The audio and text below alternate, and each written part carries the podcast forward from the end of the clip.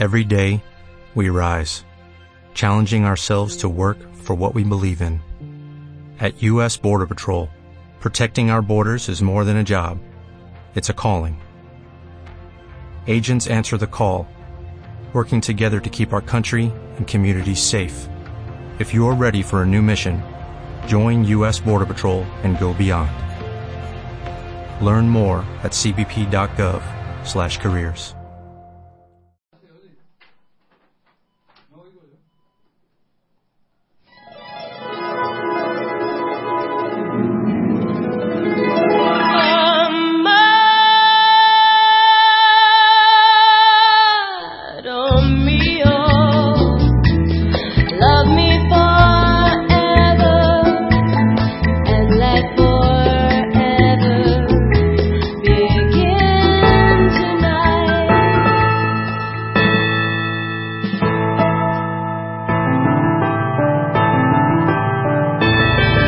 En Es Radio, Blog Jurídico, con Luis Miguel Fernández.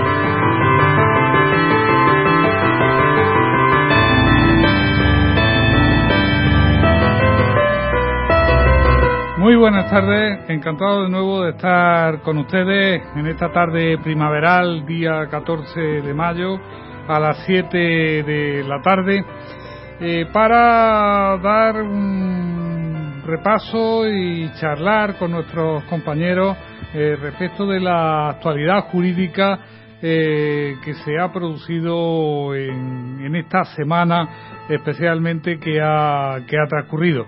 Damos la bienvenida y agradecemos su presencia, como siempre, a nuestro compañero en el programa, doña Sandra Pérez. Hola, buenas tardes. Buenas tardes, Sandra. Y don Pablo Gutiérrez. Buenas tardes. Y damos una especial bienvenida porque hoy la parte de la universidad, la parte del mundo universitario está cubierta en el programa por una compañera eh, que está terminando su, su estudio y está realizando el practicum de Derecho, concretamente doña María Campos, o María Campos porque es muy jovencilla y, y bueno, hoy también lamentamos porque bueno, que todavía me, me imagino que estamos en trámite, todavía no se puedan ver las imágenes para que transmitamos el programa eh, para que ustedes puedan tener la suerte de ver las dos bellezas con las que contamos hoy día en el programa. Y, y bueno y también el, el público femenino porque don Pablo Gutiérrez sabemos que también tiene sus adeptas por por eh, por nuestra oyente. Muy bien eh, como le decía vamos a comenzar a, a ver cuál ha sido la, la actualidad jurídica en esta en esta semana y y va a comenzar Pablo comentándonos sobre un tema que ya hemos incidido en algunas ocasiones porque es un tema de, de lamentablemente rabiosa actualidad. ¿Cuál es eh, la cláusula suelo, eh, los préstamos garantizados hipotecariamente y los los vaivenes que se están produciendo eh, en esas cláusulas solo como consecuencia de la aplicación de la doctrina jurisprudencial. Eh, pues sí, muy buenas tardes. Como, como dice Luis, es un tema de rabiosa actualidad, el tema de las cláusulas suelo, por las que está afectada muchísima gente en este país. Pues bien, el Tribunal Supremo hace escasamente una semana se ha pronunciado por primera vez sobre si son nulas o no. En su sentencia mmm, fija tres principales criterios. El primero sería la anulación de las cláusulas suelo por falta de claridad y transparencia en la información facilitada por las entidades financieras. El, segundo sería declarar lícitas las cláusulas suelo. Y el tercero, la retroactividad de los efectos de la anulación de la cláusula suelo.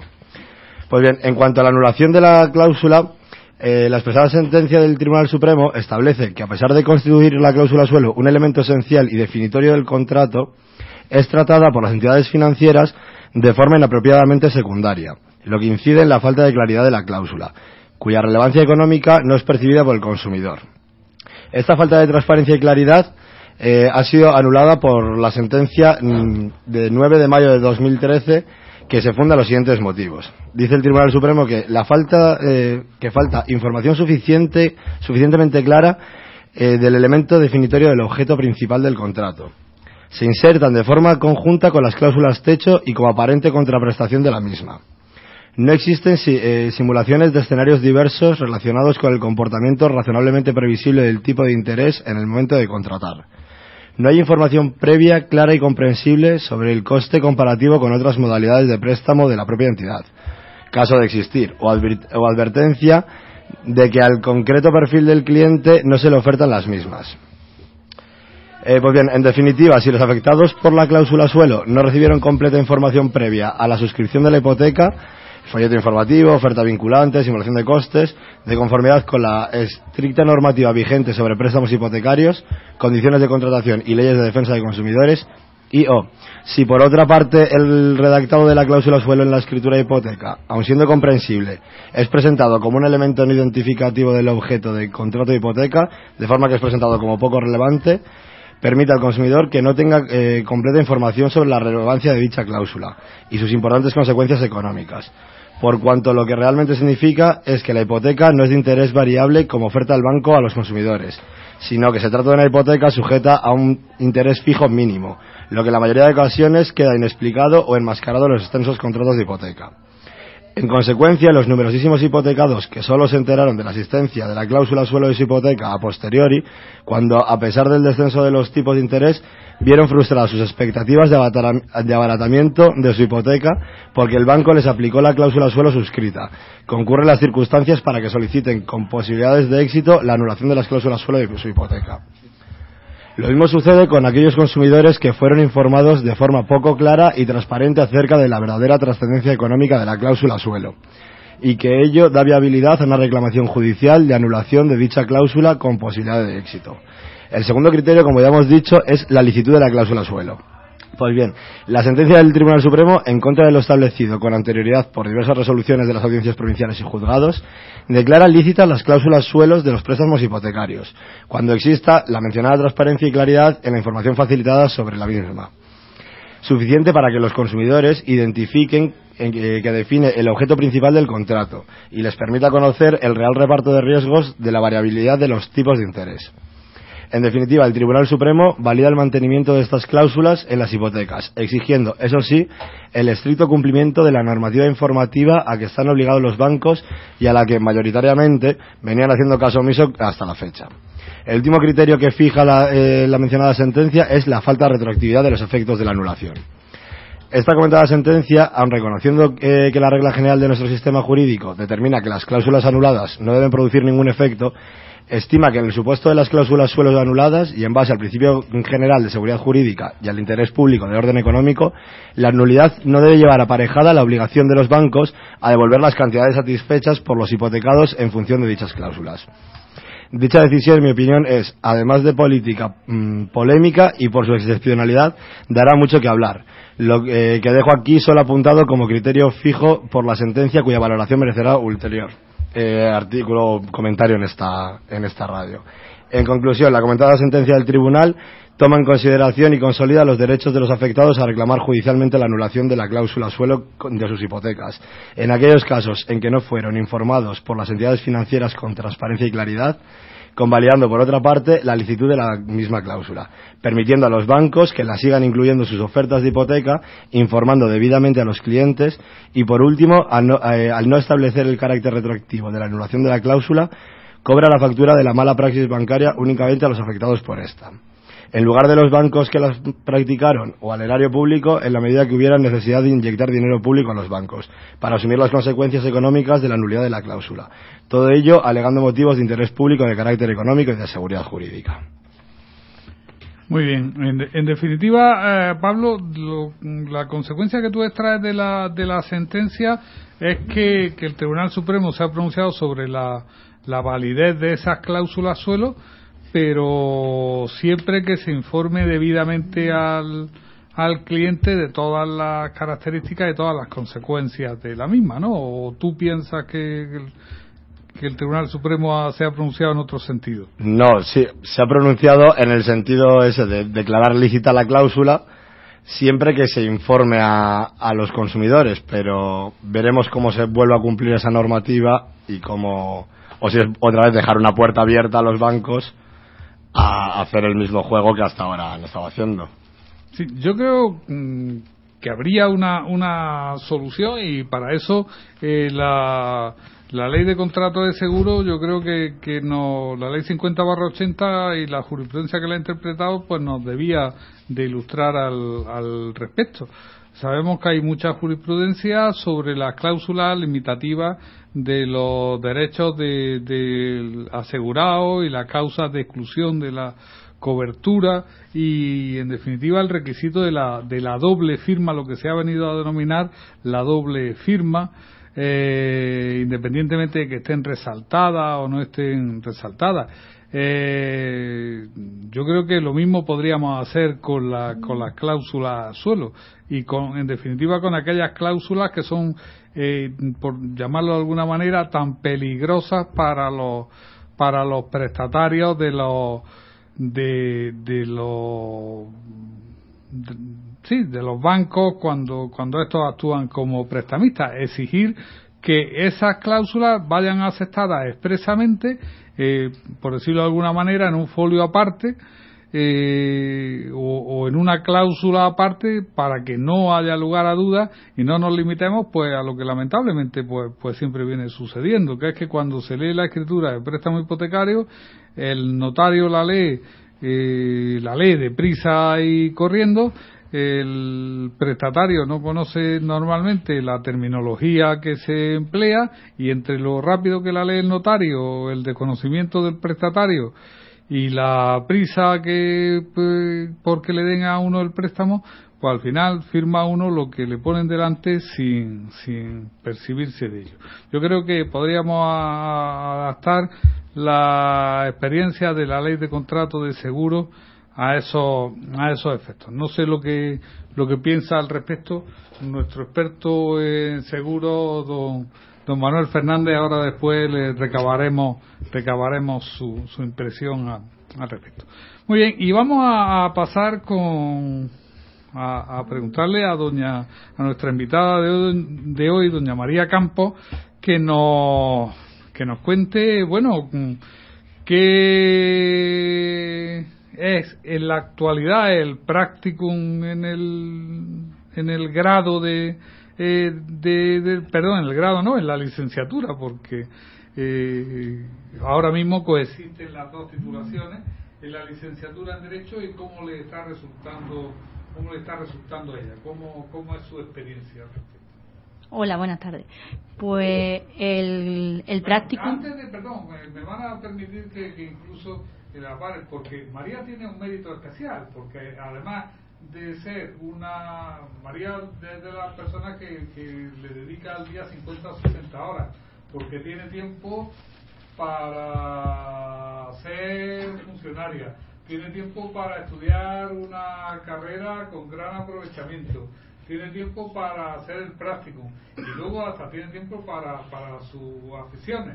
Así que, que, es de esos milagros de la naturaleza con los que nos encontramos eh, agradablemente. Bueno, sí, tengo tiempo casi para todo. eh, en realidad el practicum de la licenciatura es un mes, el último mes de la carrera, y lo que pretende yo creo que es acercar lo que hemos estudiado a lo largo de los cinco años a, al alumno eh, de una manera práctica, acercarnos al, mundo jurídico profesional. Eh, te dan a elegir entre varias instituciones públicas o despachos de abogados. Eh, en mi caso, como trabajo por la mañana, elegí un despacho de abogados con, en este caso, el, me dieron el de Luis Miguel. Y muy bien, llevo dos semanas y muy bien, muy bien, aprendiendo un montón. ¿Y qué, qué cuál es la mayor sorpresa que te ha llevado en el de, de la visión teórica del derecho a, a, al mundo práctico del, del derecho. De la visión teórica de las leyes y de a, a bueno al mundo de, de, de, los pleitos y los juicios y, y la prisa y los de los de los clientes y el cumplimiento de los plazos etcétera. Pues lo que más me ha llamado la atención es que hay que estar al día completamente al día y que no te puedes desfasar en lo más mínimo. y tienen que estar siempre pendientes de la actualidad, de lo que ha salido, de lo que no ha salido y, y que cada caso es un mundo y que hay que empezar desde cero en cada uno. Siempre desde cero. Y una pregunta quizá que sería la pregunta del millón. Si volviera ahora mismo a estar en disposición de elegir la carrera que iba a cursar, ¿volvería a elegir la licenciatura en Derecho? Antes, sí, y antes que la otra que hice. Elegiría primero Derecho antes que Ciencias Políticas, fue, que fue mi primera carrera. Bien, como ven ustedes, eh, queda queda claro que, que a María le, le da tiempo le da tiempo a, a casi todo al, al respecto. Pues muy bien, María. Eh, como de- habrás visto, eh, estamos en una tertulia con la mayor distensión posible al respecto. Quiere decir que, que cualquier comentario, cualquier intervención que quiera hacer al respecto la, la podemos hacer. Porque eh, nos va a, a comentar Sandra unas novedades eh, jurídicas que se han producido muy muy interesantes eh, en esta en esta última en estos últimos tiempos porque ahora después explicaremos por qué lo- decimos lo de los últimos tiempos Bueno, pues sí, la verdad es que una noticia bastante interesante y muy novedosa. Esta es la nueva ley de enjuiciamiento criminal que pasará a llamarse como Código de Proceso Penal. Es un nuevo código de proceso penal que configura un sistema de investigación y enjuiciamiento moderno, ágil y equilibrado, que atribuye la dirección de la investigación al Ministerio Fiscal. Sin duda, una de las novedades más sobresalientes del nuevo código. Este código se divide en siete libros. El código se inicia con un título preliminar en el que, entre otras materias, se recogen los principios esenciales del proceso penal y los derechos de los intervinientes en el mismo. El libro primero comprende tanto el objeto como el sujeto del proceso. Dentro del libro 1, el título primero del libro 1 se ocupa de los tribunales penales, la jurisdicción y la competencia objetiva, territorial y funcional. En el título 2 se dedica a las partes. El título 3 versa sobre el objeto del proceso, constituido necesariamente por la acción penal y eventualmente por la civil. El título 4 se ocupa de la conformidad, institución que permite la emisión de la sentencia condenatoria sin juicio, por la aceptación de la pena más grave solicitada. En el segundo libro contempla las actuaciones del proceso y distingue entre las judiciales y las realizadas por la Fiscalía, e incluye las previsiones adecuadas sobre tiempo y lugar, y además forma. El régimen general de imputación de los decretos del Ministerio Fiscal ante el Tribunal de las Garantías. En el libro tercero recoge las medidas cautelares. Y en el libro cuarto y quinto recoge los procesos ordinarios y especiales respectivamente. El libro sexto reúne todos los recursos. Y por último, el libro séptimo contiene la ejecución que contiene algunas novedades con las que pretende hacer más eficaz esta parte del proceso, al tiempo que introduce también algunas garantías tanto para la persona condenada como, la como para la persona que sufrió las consecuencias del delito. Y bueno, Luis Miguel va a continuar con esta noticia. no mm, vamos a teníamos otra noticia sobre la que queríamos que que yo creo que, que merece también especialmente especialmente la pena al respecto Sí, la siguiente noticia que vamos a tratar eh, es sobre la nueva responsabilidad penal de la empresa. Los objetivos son los siguientes. La reforma del Código Penal ha establecido una posible doble vía de imputación de responsabilidad y sanciones a las empresas. Las realizadas por las personas que tienen poder de representación en las mismas. Las realizadas por los sometidos a su, a su autoridad, como son los empleados, los agentes, etcétera, por no haber ejercido la persona jurídica el debido control sobre los mismos. Con la actual legislación, los jueces no podrán imputar penalmente a una empresa aun cuando ésta desconozca que un directivo o un empleado ha cometido un delito.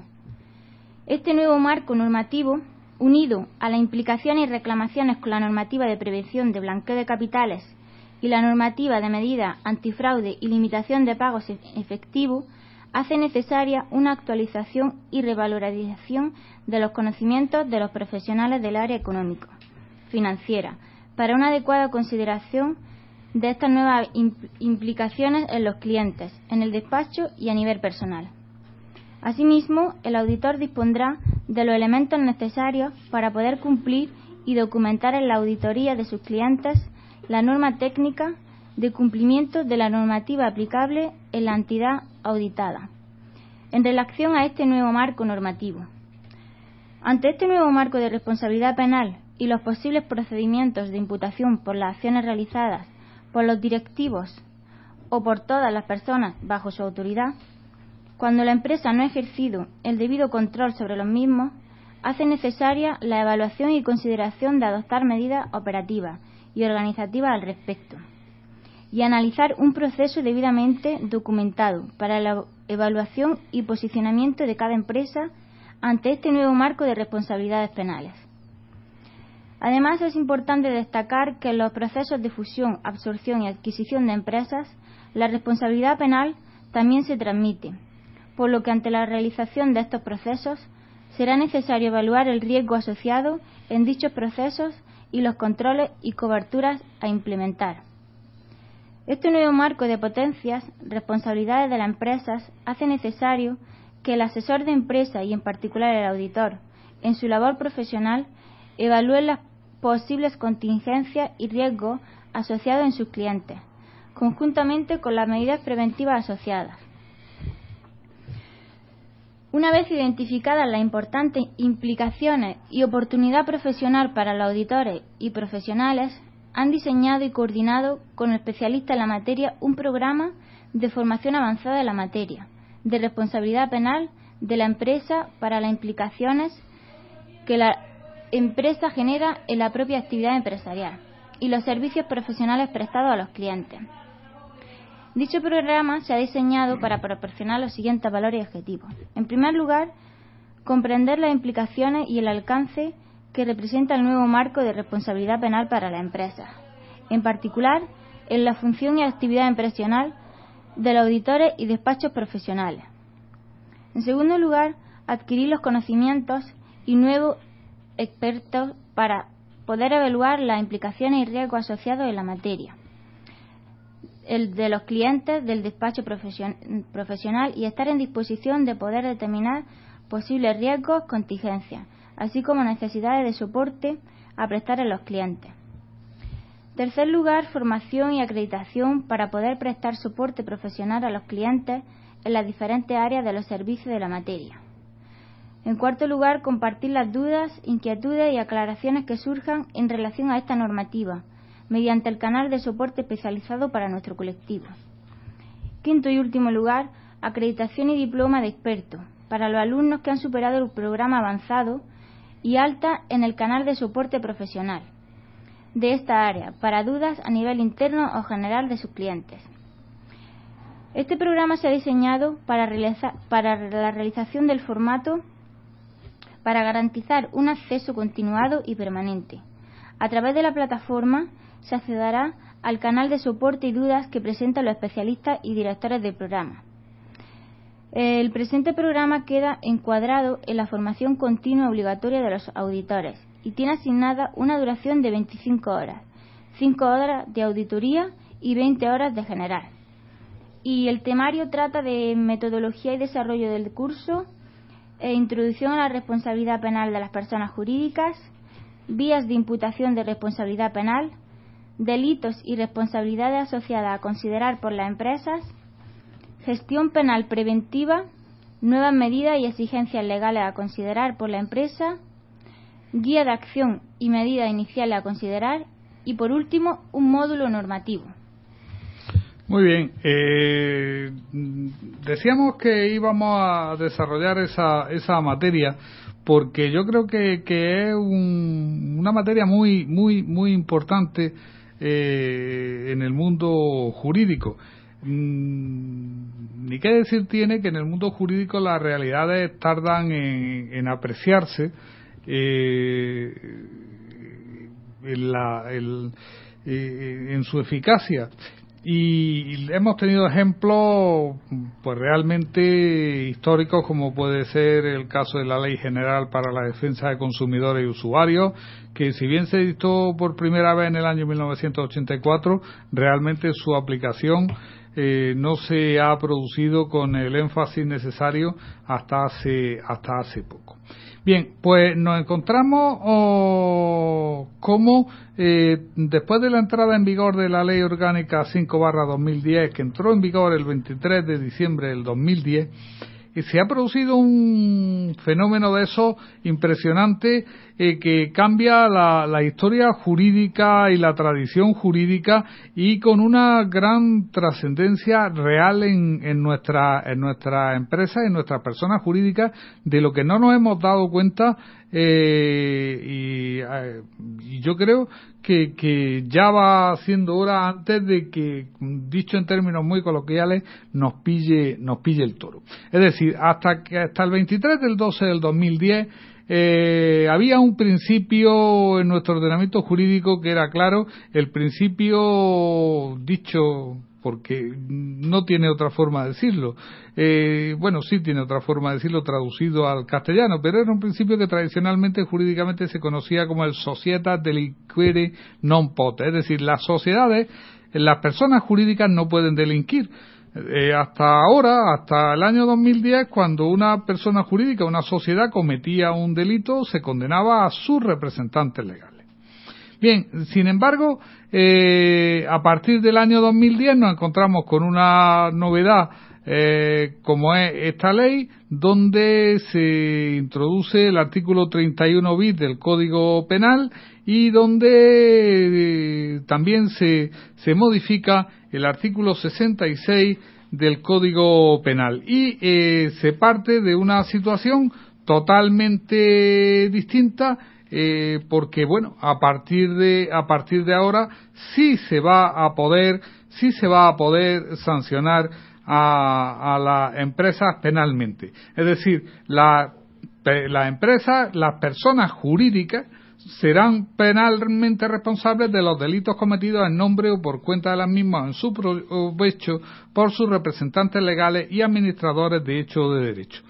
Eh, hace eh, pocos momentos antes de, empezar el programa comentaba con otro con otro compañero letrado al que saludamos mm, desde, desde aquí Luis Gabriel Chacón. Eh, eh, eh, mm, comentábamos precisamente esta esta materia es decir que, que hasta ahora cuando una persona jurídica, una sociedad cometía un delito siempre se derivaba hacia hacia eso eh, representantes legales. Pero ahora, además de eso, eh, además de esa responsabilidad, en los mismos supuestos, las personas jurídicas también serán mm, penalmente responsables eh, por los hechos que se hayan cometido en el ejercicio de sus actividades sociales y por cuenta y en provecho de las mismas, por quienes, estando sometidos a la autoridad de esas personas físicas mencionadas, han podido realizar incluso los hechos por no haberse ejercido eh, sobre ello el debido control atendida a las concretas circunstancias del caso. Es decir, ¿qué es lo que dice el artículo 31 bis del Código Penal? Algo muy importante. Es decir, que se van a, a poder cometer los delitos por las personas jurídicas tanto por acción como por omisión. Eh, eso no sucedía no sucedía hasta hasta ahora ni muchísimo menos. Eh, y esa responsabilidad penal de las personas jurídicas va a ser exigible siempre que se constate la comisión de un delito que haya tenido que cometerse por quien ostente los cargos o funciones que hemos aludido anteriormente, es decir, los de dirección o los de representación de, de la empresa, es decir, sus representantes legales y administradores de hecho o de derecho que actúan en provecho de la, de la empresa. Eh, incluso se va a poder condenar a la persona jurídica aún lo que es decir, a la persona jurídica nunca se le ha podido condenar en nuestro ordenamiento jurídico históricamente. Bueno, pues a partir de 2010 sí. Incluso aunque no haya sido individualizada la persona física que haya actuado o no haya sido posible dirigir el procedimiento eh, contra ella.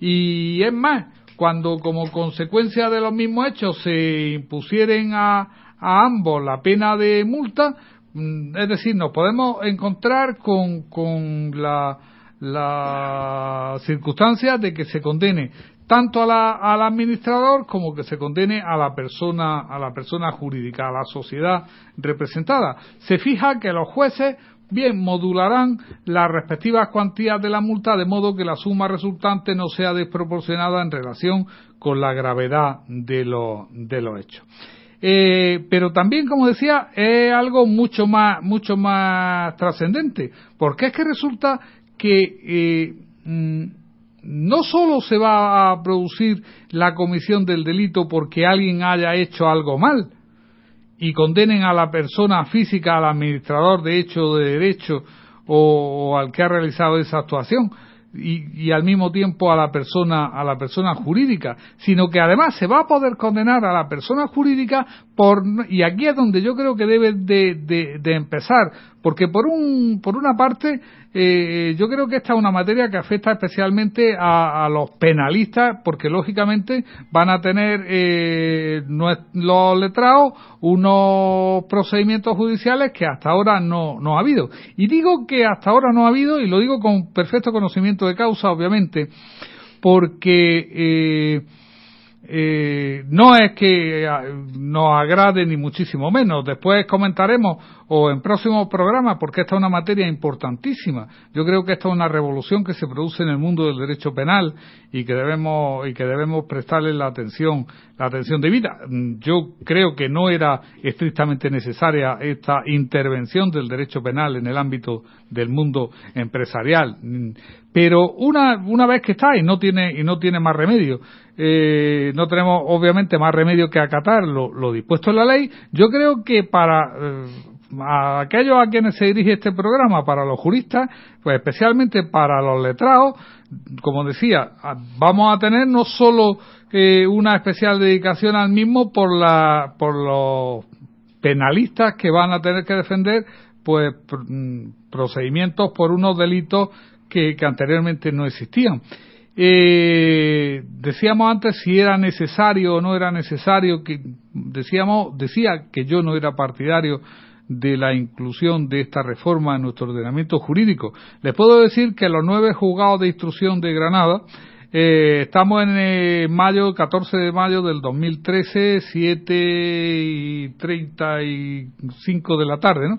Vale, pues eh, desde que, desde el 23 del 12 del 2010 hasta la fecha actual, no se ha iniciado un procedimiento penal por esta causa. Pero a mí me da, eh, dicho literalmente, me da miedo, igual que, que que bueno, cuando apareció la ley 31 barra 95, la ley de prevención de riesgos laborales, eh, incluso habían pasado tres o cuatro años de la misma y le hablaba a un empresario de que te había que tener su estudio de seguridad y su y sus planes de prevención y adoptar las medidas de seguridad y salud laboral que y, y parecía que le, que le estaba hablando en chino pues, pues bueno, eh, han tenido que, que, ser sancionados muchos empresarios, han tenido que ser condenados penalmente muchos empresarios para que todos los empresarios se hayan dado cuenta. Ahora ya, al cabo de los años, a nadie se le ocurre realizar una obra eh, si no está hecha sus planes de seguridad, sus estudios de seguridad eh, y adoptadas todas las medidas de prevención de riesgos laborales, entregados los equipos individuales de, pro, de protección, eh, etcétera. Pero como le digo, para eso que ha tenido que pasar, ha tenido que pasar, pues que haya muchos condenados, que haya muchos fallecimientos eh, como consecuencia de la, de la inobservancia de los preceptos de, de aquella ley.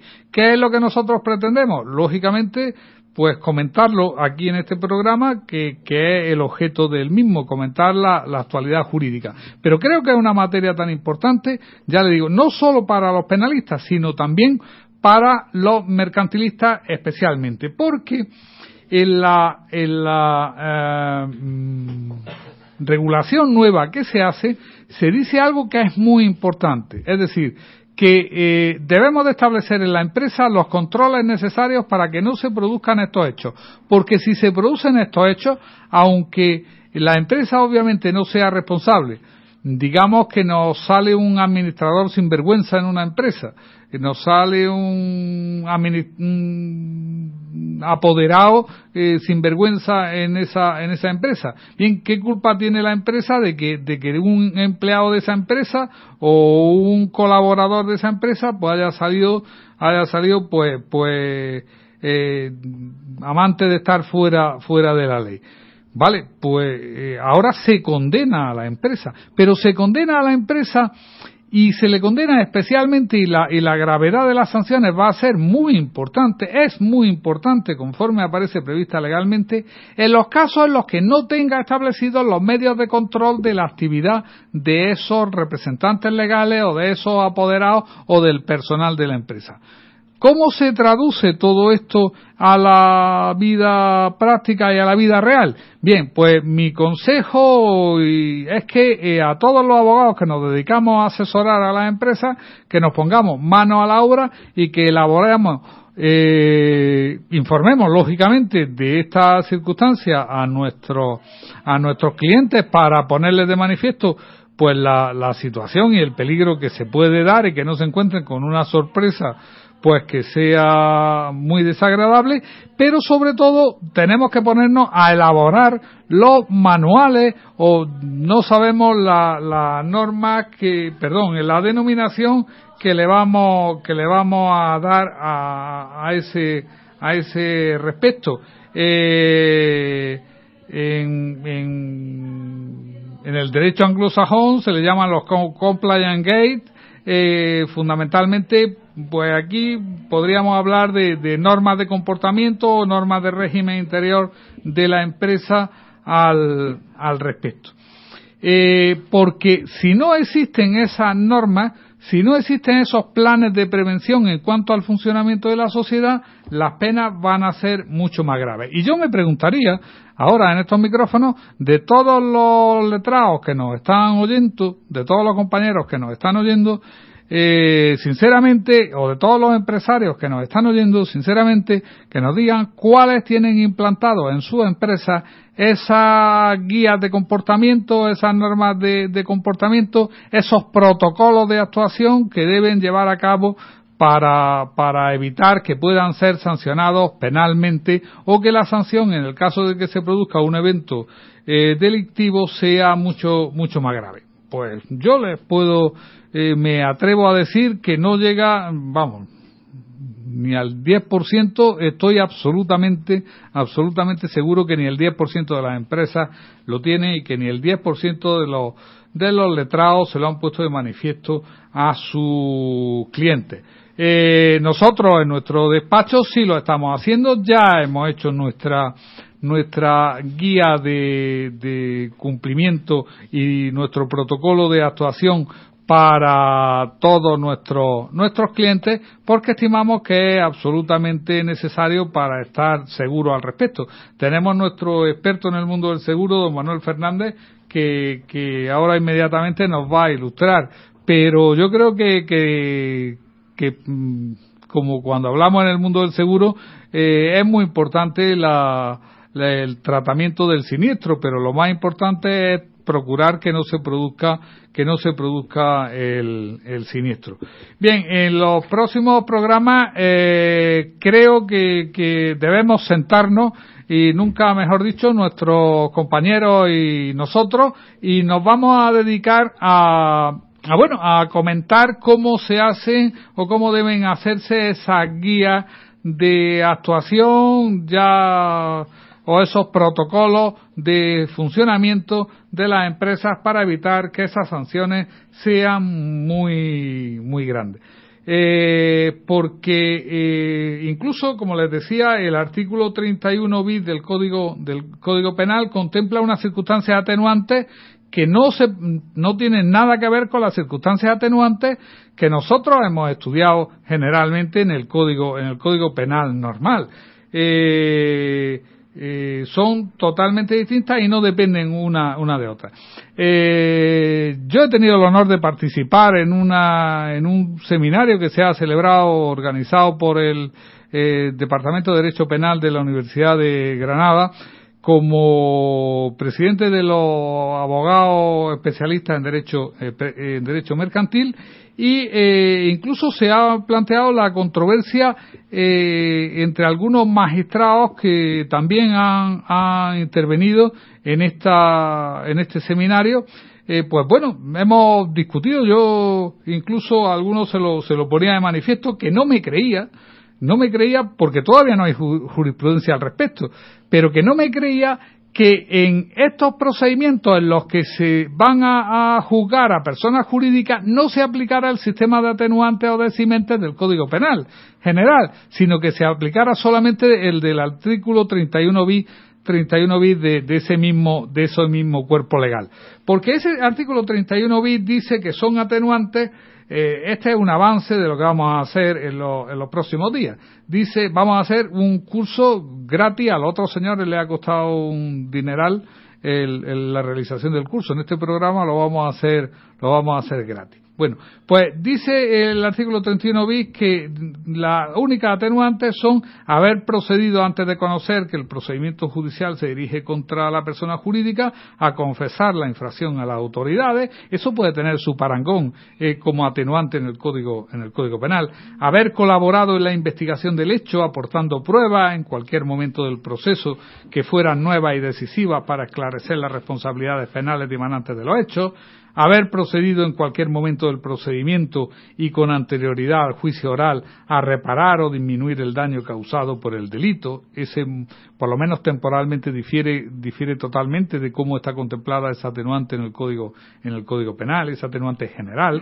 Otra es haber establecido y aquí es donde quiero hacer especial hincapié, haber establecido antes del comienzo del juicio oral medidas eficaces para prevenir y descubrir, para prevenir y descubrir los delitos que en el futuro, que en el futuro pudieran cometerse con los medios o bajo la cobertura de la persona jurídica. Bien, eh, eh, estas son las únicas atenuantes que dice, que dice el precepto que se pueden aplicar. Yo le preguntaba a, a su señoría, le decía, bueno, y si nos encontramos con un procedimiento que se dirige contra una persona jurídica y se ha producido una dilación indebida y una dilación desmesurada en la tramitación del procedimiento, eh, no se va a poder aplicar la atenuante que con carácter general establece el Código Penal para todos los procedimientos judiciales.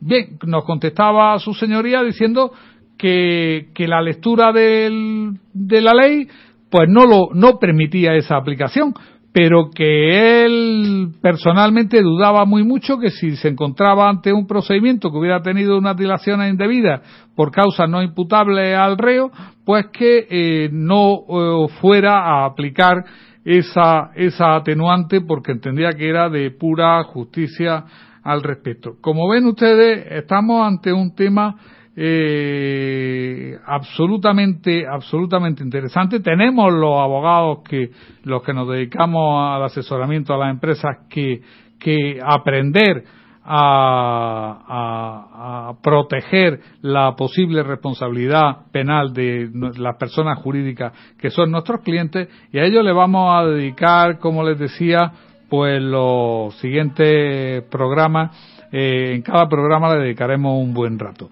y agradeciéndole a nuestros compañeros, especialmente a nuestro compañero don Manuel Fernández, la deferencia que ha tenido por permitirnos que, que, que no, bueno, no pasemos un poco de, del tiempo eh, que deberíamos dedicarle a este tema, pero yo creo que la importancia del tema lo, lo, lo merecía. Eh, lógicamente, pues lo le pedimos que nos ilustre sobre la actualidad del mundo asegurador en estos, en estos últimos días. Bueno, muchísimas gracias, Luis Miguel. Vamos a intentar eh, ir rapidito para poder dar, de contar lo que teníamos previsto, lo que tenemos previsto para, para esta tarde.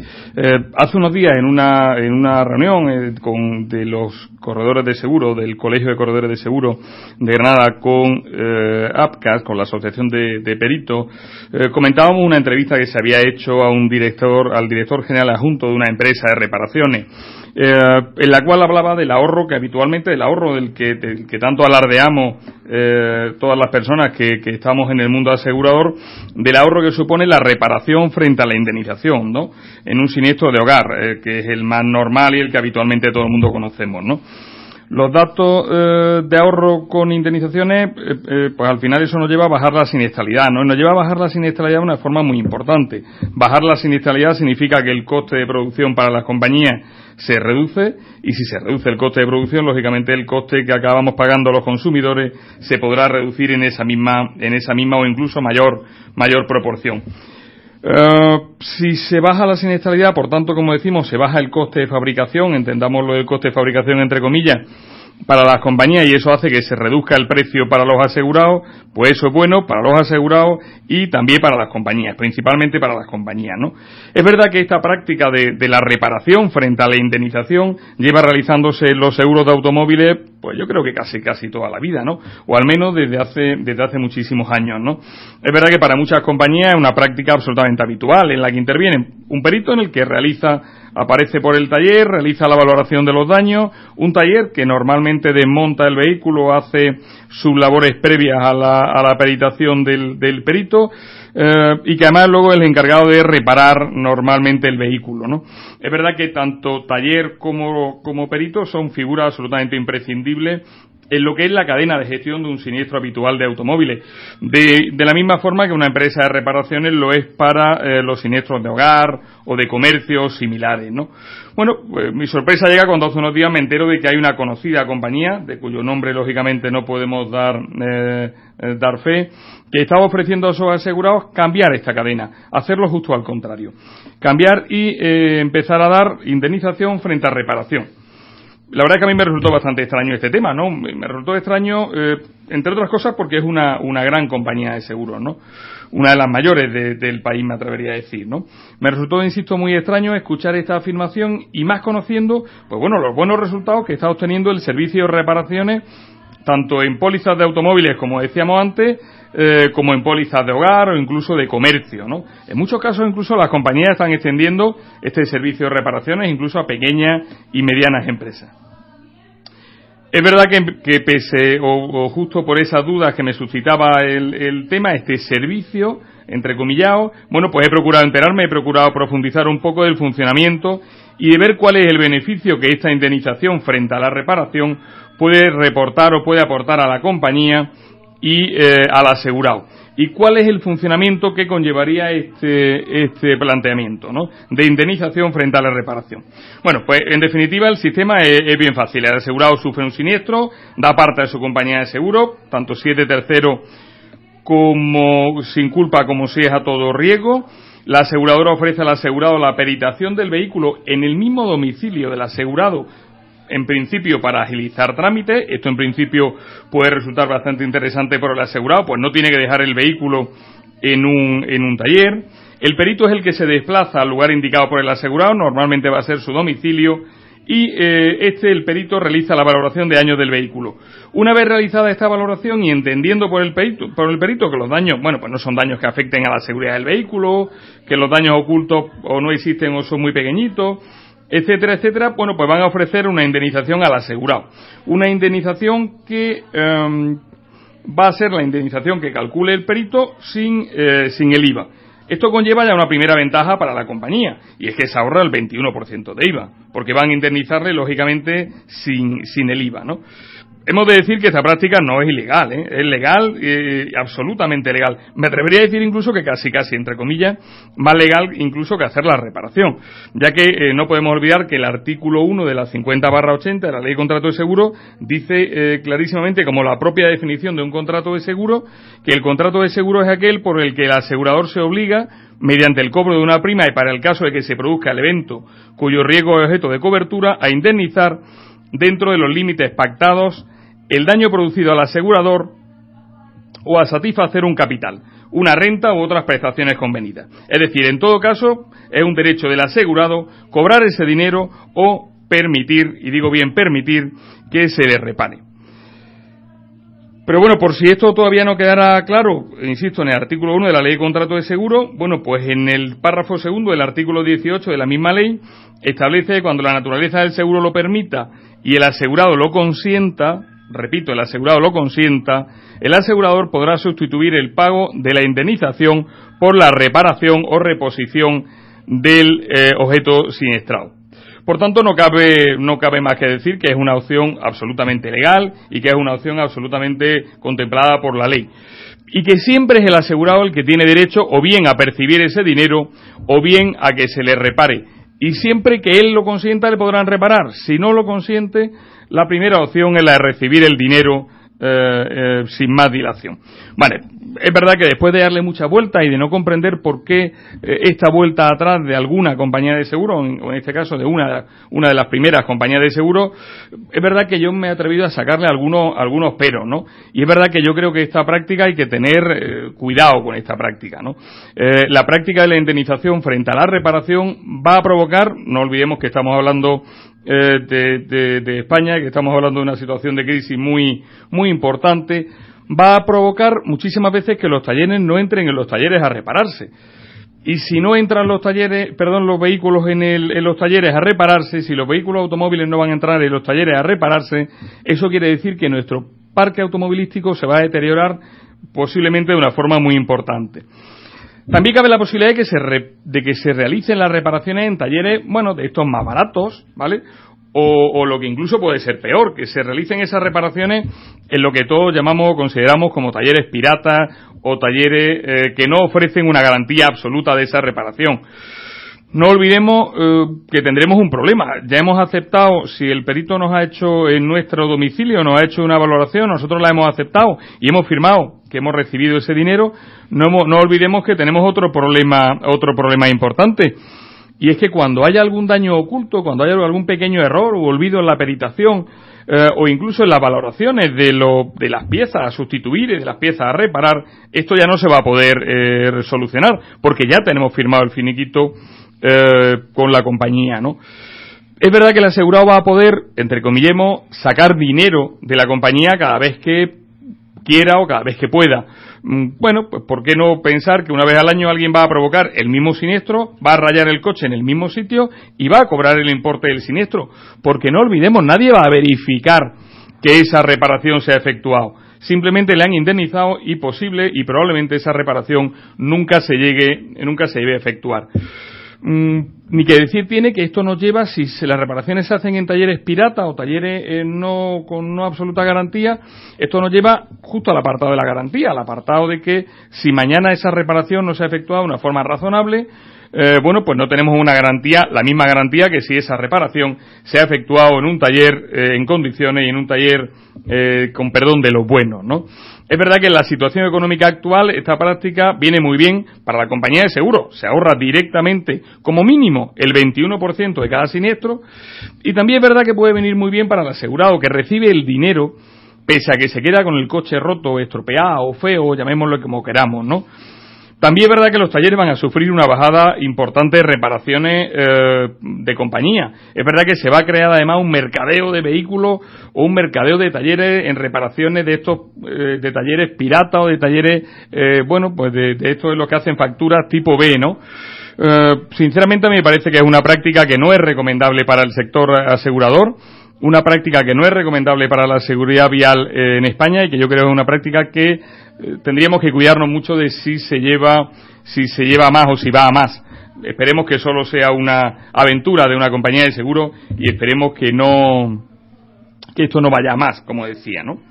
Mm, me gustaría resaltar eh, otra cosa que leí hace hace un par de días eh, con respecto al proceso de digitalización que se está experimentando en el planeta y con respecto a ese proceso de digitalización con respecto al sector asegurador. Bueno, cada día más todos estamos con las redes sociales, con Internet, con miles y miles de páginas web de información, etcétera, etcétera. ¿no? Es verdad que eh, cada día, pese a esta eh, situación que tenemos cada día en el que hay una mayor información en la red, es verdad que cada día yo creo que las relaciones personales, como las que se dan entre agentes, corredores y sus clientes, siguen siendo eh, muy válidas o cada vez son más válidas, ¿no? Es verdad que la confianza del, del asegurado frente al corredor o frente al agente de seguro sigue siendo algo muy importante. Es verdad que el, cliente habitualmente eh, confía mucho más en la palabra o en la información que le da un agente o un corredor que en la propia información que le da, por supuesto, la red o que le dan las propias compañías de seguro. No podemos olvidar que eh, ahora mismo agentes y corredores de seguro intermedian algo más del 60% de la cuota de mercado del mercado de riesgos en España y eso es una cuota muy importante, ¿no? No obstante, es verdad que no debemos de perder de vista que, que, bueno, pues que aunque la confianza en las personas es un factor muy importante, los clientes, como decíamos, tienen un acceso prácticamente ilimitado de información. Si uno se mete en Google o si uno se mete en cualquier, en casi cualquier buscador, uno tiene información de cualquier tipo, de cualquier cosa, incluso opiniones, eh, incluso opiniones eh, de señores que se, que, que, bueno, pues que al final están dando eh, versiones de sus criterios en, en la red. Y es verdad que estas consultas se han disparado. Es verdad que la consulta de una forma proactiva de los asegurados por eh, las redes es un tema que se ha disparado de una forma de una forma absoluta, ¿no?